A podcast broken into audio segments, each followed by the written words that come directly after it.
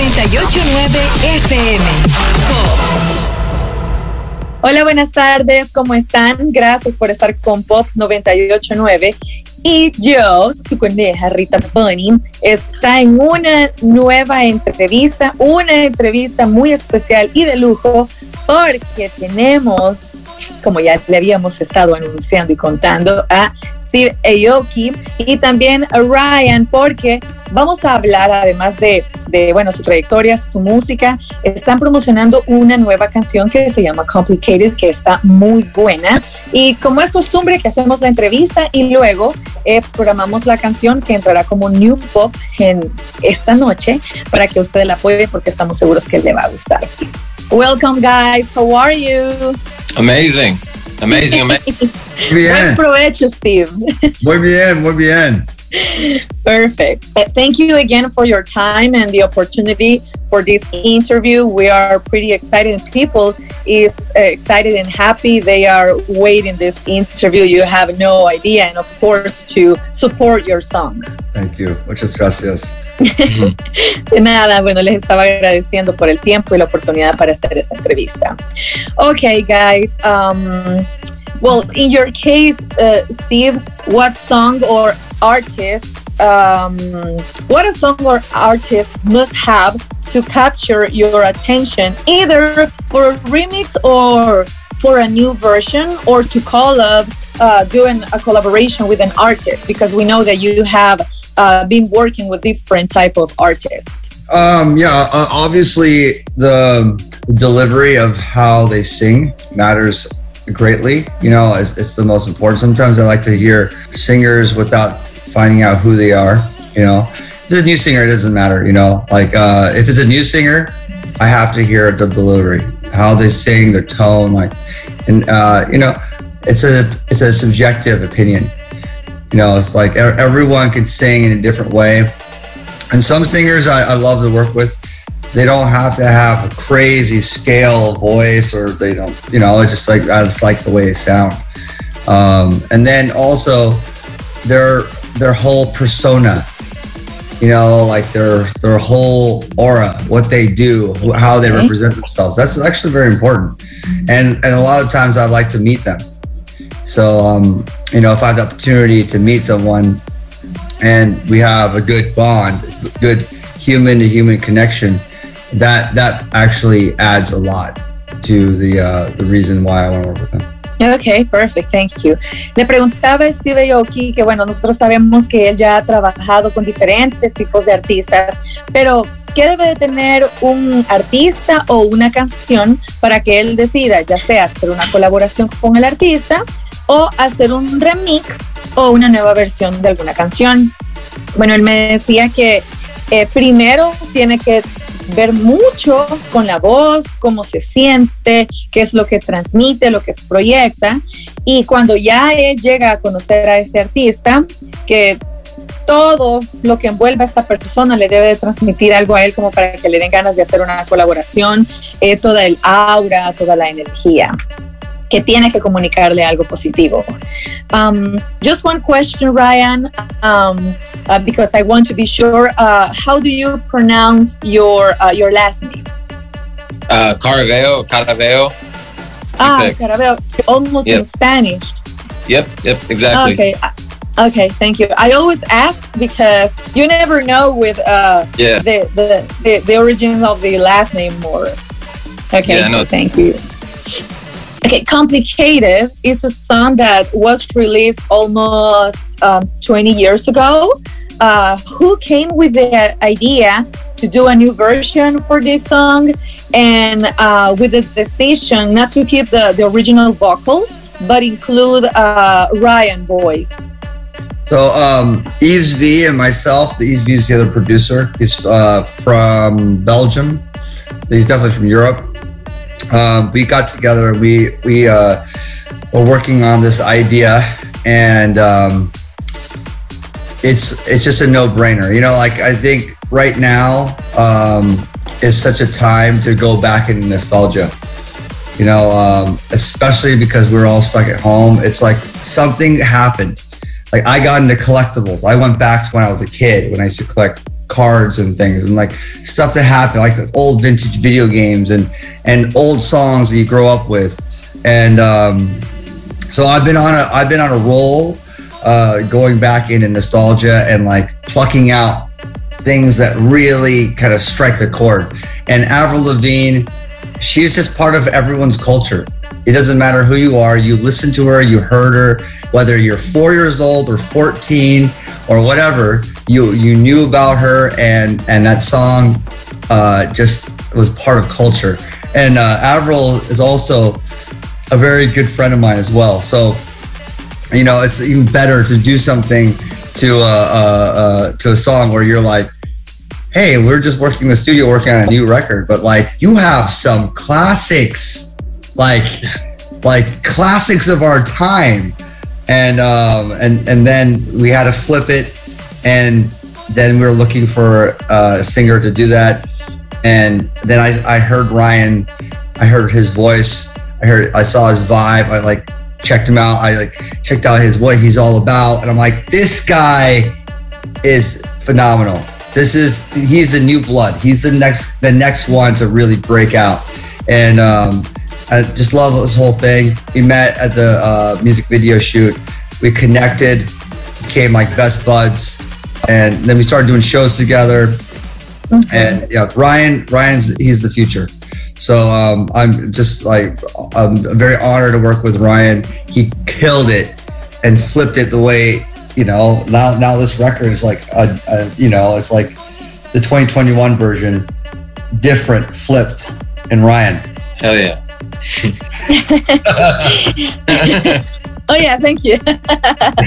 bueno, eh, les preguntaba que, primero les decía que Complicated es la, la, versión original, salió hace aproximadamente 20 años. Que a quién se le ocurrió la idea de hacer una nueva versión y también sabemos que todos que es una canción de Avril Lavigne, pero en esta ocasión se decidió ocupar una nueva voz que es la de eh, Ryan Caraveo.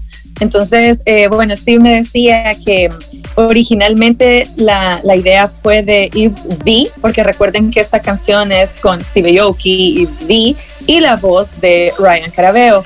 Entonces, que bueno, todo el mundo conoce Avril Lavigne, si no es una canción, son todas, que realmente la música de ella a través de los años se volvió parte de la cultura para quienes disfrutan de la música. Es una canción que a ellos les gusta bastante, obviamente. Es una buena amiga de, Steve Aoki. Entonces, ellos decidieron trabajar en esta canción y agregar una nueva voz como algo nuevo. Eh, pero que no, no, tiene nada que ver con la voz de Avril Lavigne porque, porque les encanta la voz de ella, sino que fue como hacer una, una nueva versión totalmente y escucharon la voz de Ryan, les gustó bastante, tiene una increíble voz, entonces por eso fue que quisieron incluirlo en esta versión.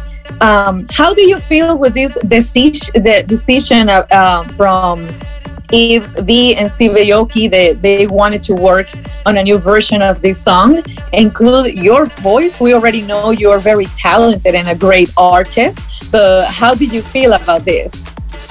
I mean, moment? yeah, it was it was. I mean, it was a great feeling. Uh, to what Steve was saying, just about a time of like nostalgia when he sent the song over, obviously the song is kind of nostalgic, but it struck a chord with me because uh, it made me think of this very particular time. I want to say it was like six or seven years ago, probably seven years ago. Me and my friends were like, you know, starting to go out every night, and uh, there was this one night where we couldn't get into a show, and it happened to be a Steve show, and we were like buying scalp tickets, paying way overpriced. It was this sucks. Waka Flocka and Borgore with and Steve in Seattle, and uh, we got these scalp tickets, and I had a crazy experience. It was so dope, um, and I, I, made a lot of friends, uh, long, lifelong friends during that period of my life. We were going to shows and festivals together.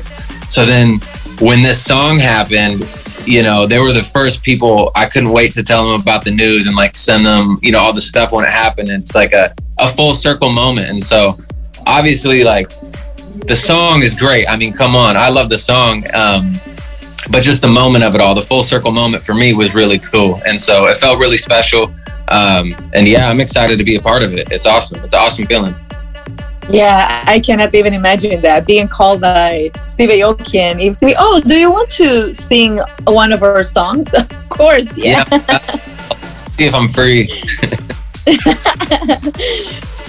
Bien, eh, le preguntaba a Ryan eh, que, qué sintió él cuando lo llamaron. Imagínense recibir una llamada de estos grandes DJs, productores. Ah, queremos que cantes en nuestra canción.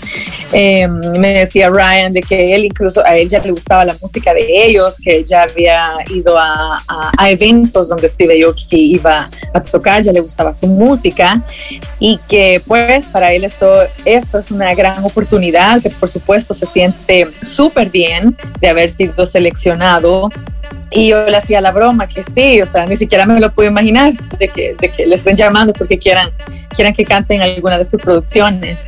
Um, when we know uh, both of you like different type of music, and in your case as well, uh, Steve, um, you like to uh, play with different type of music, even for remixes or uh, new versions. But what other type of music do you enjoy?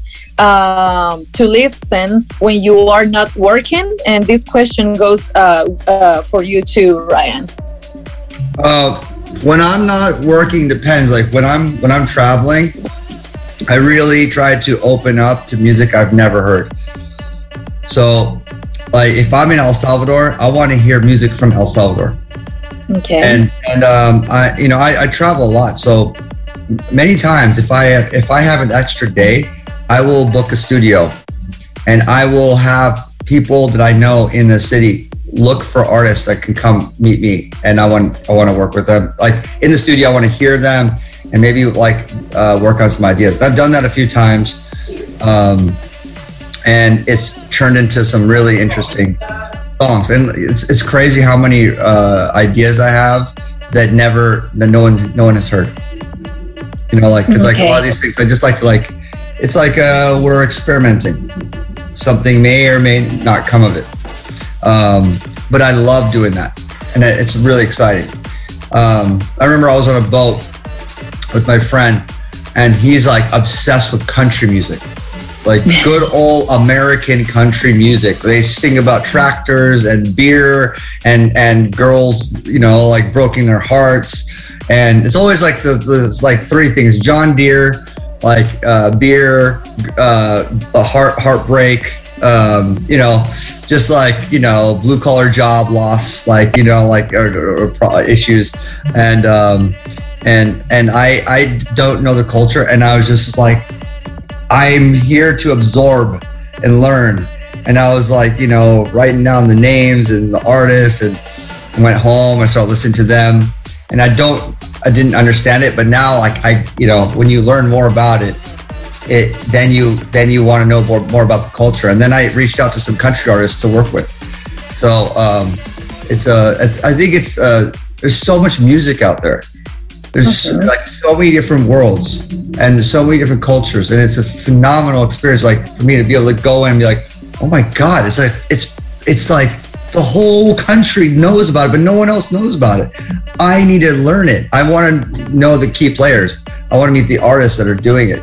And um, that, that's where I feel very lucky because I'm a producer. So I could be like a chameleon. I could go into different worlds and and mm-hmm. and learn and absorb and and hopefully create. Perfect. Thank you very much. What about you, Ryan? Um, I mean, I grew up primarily on hip hop music, like East Coast American hip hop, West Coast, eventually the South.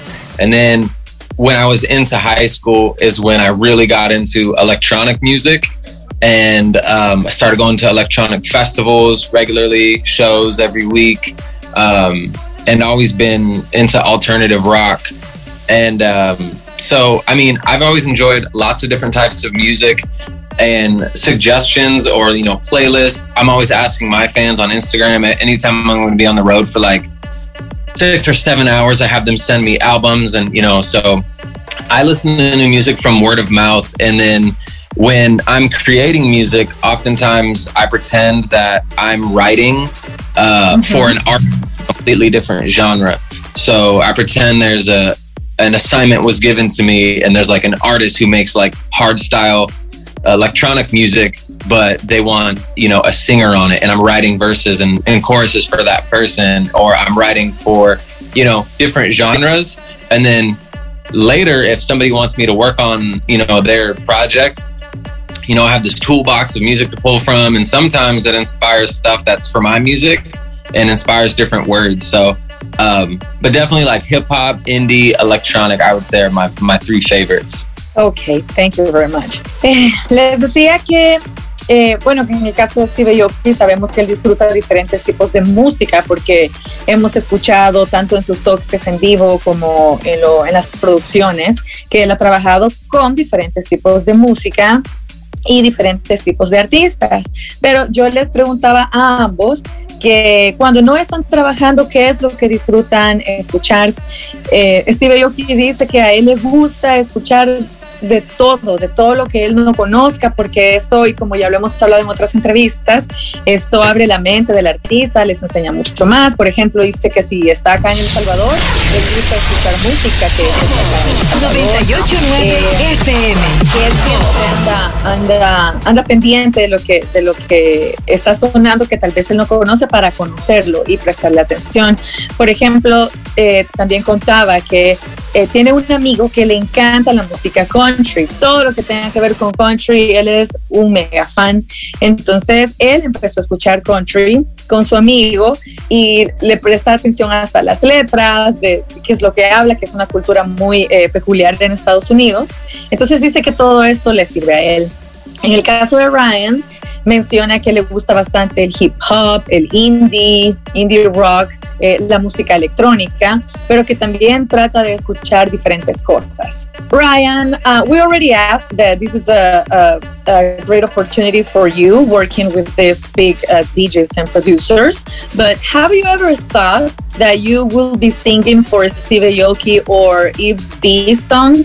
No, it's probably it's it's a it's so random. It's not something I ever anticipated, which is awesome because mm-hmm. I don't know when you're young getting into music, you have this very strong belief that at any moment anything can happen and uh, a lot of times you know there's a lot of like rigid work in involved a lot of dues to pay but um, it's it's cool that like you know at any second something completely random can just can just happen um, which is what happened here. And it, yeah it's, it's very cool and did not expect it at all Ok, nice to hear that.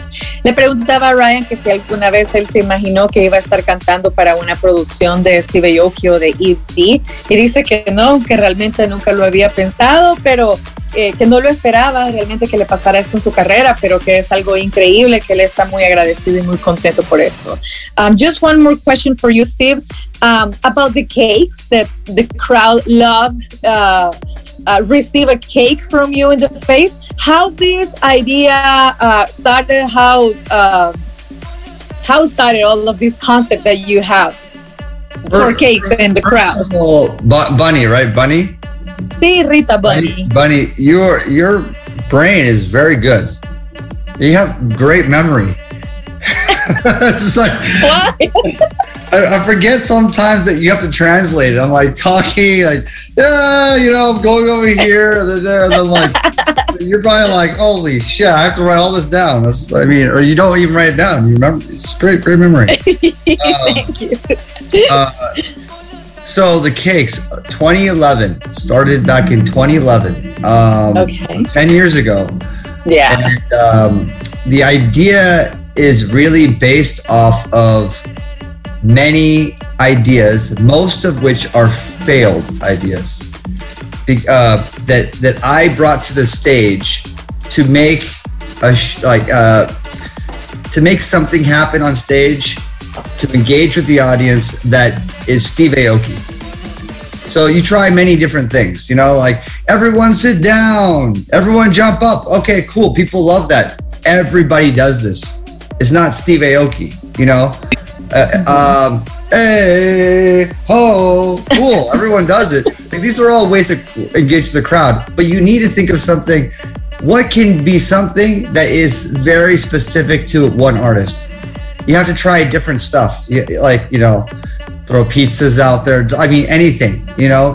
And if you do it consistently, because before the uh, cake, I used to do. Um, I used to bring a big, used to bring out a big uh, inflatable raft and an inflatable bed, and I would jump in the crowd, and like the people would jump in the rafts. So I did that since 2009, and that was very much like, oh, that's a Steve Aoki thing. Like you see the raft in the crowd. I did it every show, um, and that that was that was like that makes you think of me.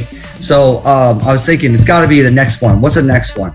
And I uh, went to a bakery one morning. Uh, you know, woke up like, you know what? I'm gonna go to a bakery. I'm gonna get a cake. I had them write on the cake. One of the artists on my label on Dim Mak, uh, "Turn Up the Volume," which is the name of the song, and um, I'm promoting the song. So then I pull out the cake, and I have the cake in my hand, and then I'm looking around. People are like, "What? What is he doing with this cake?" And then there's always one person in the crowd, just like, "Me! It's my birthday!" And uh, I'm like, perfect. And then we get like the camera guys coming. I'm like, yo, film this, film this, come here. And then they, they film it. And then, you know, the friends are eating it. And like, I'm like, wow, that was great. Again, put it up online, right? It goes viral. There's no Instagram, you know, it's all, it's all YouTube. And um, uh, put it up online and it goes viral on YouTube. And I do it again, one cake. People are confused. One person always wants a cake it's consensual. You know, I always want to cake someone mm-hmm. they want it. Sometimes I hear someone else, you know, they're next up. but hey, if you're in the front row, you got the cake's coming. You know, it's you know you're gonna get some cake on you. Um, and and then went from one cake to five cakes to ten cakes to fifteen to twenty cakes a show, and now I'm doing ten cakes a show. I've caked over twenty thousand people in the face. Uh, my aim is very good um, it's it's very rare I miss, and uh, you know, it's, some some things I I flex on. Definitely the cake throws. I don't know if anyone could do it better. I've been doing it a long time. I'm a professional cake thrower. So uh, yeah, it's a it's a it's a fun it's a fun one. Okay, very nice story. Thank you. Uh, le preguntaba a Steve Yoki que cómo comenzó esto de los pasteles en la cara, porque ustedes saben que hubo un sello bastante fuerte de él en, los, eh, en sus toques, en los eventos, entonces que la gente está esperando que le tire el pastel en la cara, es como que cake me. Entonces le pregunté que cómo fue que nació esta idea, cómo fue que sucedió por primera vez. En resumen, él cuenta que, bueno, comenzó en 2011, imagínense, hace 10 años ya, el tiempo vuela, pero él ya traía eh, que, que en la mente que quería hacer algo distinto, porque ustedes vieron que puso el ejemplo, que sí, que el crowd control que está de, moda, que todo el mundo hace, que salten, eh, saquen la luz, quiten la camisa, baile, oh, que todo el mundo hace eso en los eventos, pero él quería tener algo propio con su marca de Steve Aoki. Entonces, dice que en algunas ocasiones, como en 2009, eh, tiraba inflables al público y él se tiraba para estar ahí con la gente y todo, pero no, dice que no lo convencía, quería algo más. Y luego una vez fue a comprar eh, un pastel y, y, lo iba a llevar a un evento, entonces ya estando ahí, fue como que estaba emocionado y todo, y que la gente se le quedó viendo como que qué vas a hacer con ese pastel, y que ya un, un, chero le dijo, sí, a mí, a mí, yo estoy cumpliendo años, y que entonces ya él se le ocurrió y le dijo a las cámaras, síganme, filmen esto, y ya le tiró el pastel en la cara. Ahora, él aclara que esto es consensuado, que él solo le hace esto a las personas que él ve que quieren recibir el pastel, que nunca le tiraría un pastel en la cara a alguien que no quisiera. Sabemos que él es muy respetuoso y todo eso solo se trata de de diversión y a la gente le encanta. Claro que alguien que esté por ahí cerca le puede caer un poquito de pastel, pero no es que le va a aventar el pastel en la cara alguien que no quiera. Guys, I really want to thank you for this interview. Uh, congratulations again for your song. Um, people is going to be crazy with this song here in Pop 98.9 and I hope this is not the last time, and we hope to have you here, well, the three of you, in our in my country, in El Salvador, because the crowd will be pretty happy if we have you here. Oh, oh yeah, we'd love to come. Yay. Absolutely, thank you so much. you are more than welcome. I just want to ask you uh, one more thing. Uh, can you please uh, introduce your song because we are about to play it in well right now I don't know how would you like to. That's a crazy camera. Doing tricks. That was like uh like what you see in movies. It's like a and then something, something Practicing my transitions. I'm just waiting to see Transition. if Ryan is okay after all of this with the camera, but he is. I'm good. I'm good. okay. Uh, so, uh, who You will to set you it on, want to? Steve? Is- Yeah, I can start it out. So basically, uh, we named a song and then listen to the song on 98.9 FM. Pop Man. How Correct. you- Yeah, your name, the name of the ah. song in the the radio is Pop Okay. 98.9. Pop 80, Pop 98.9 FM. 98.9. Yeah. Thank you. Okay. All right, okay.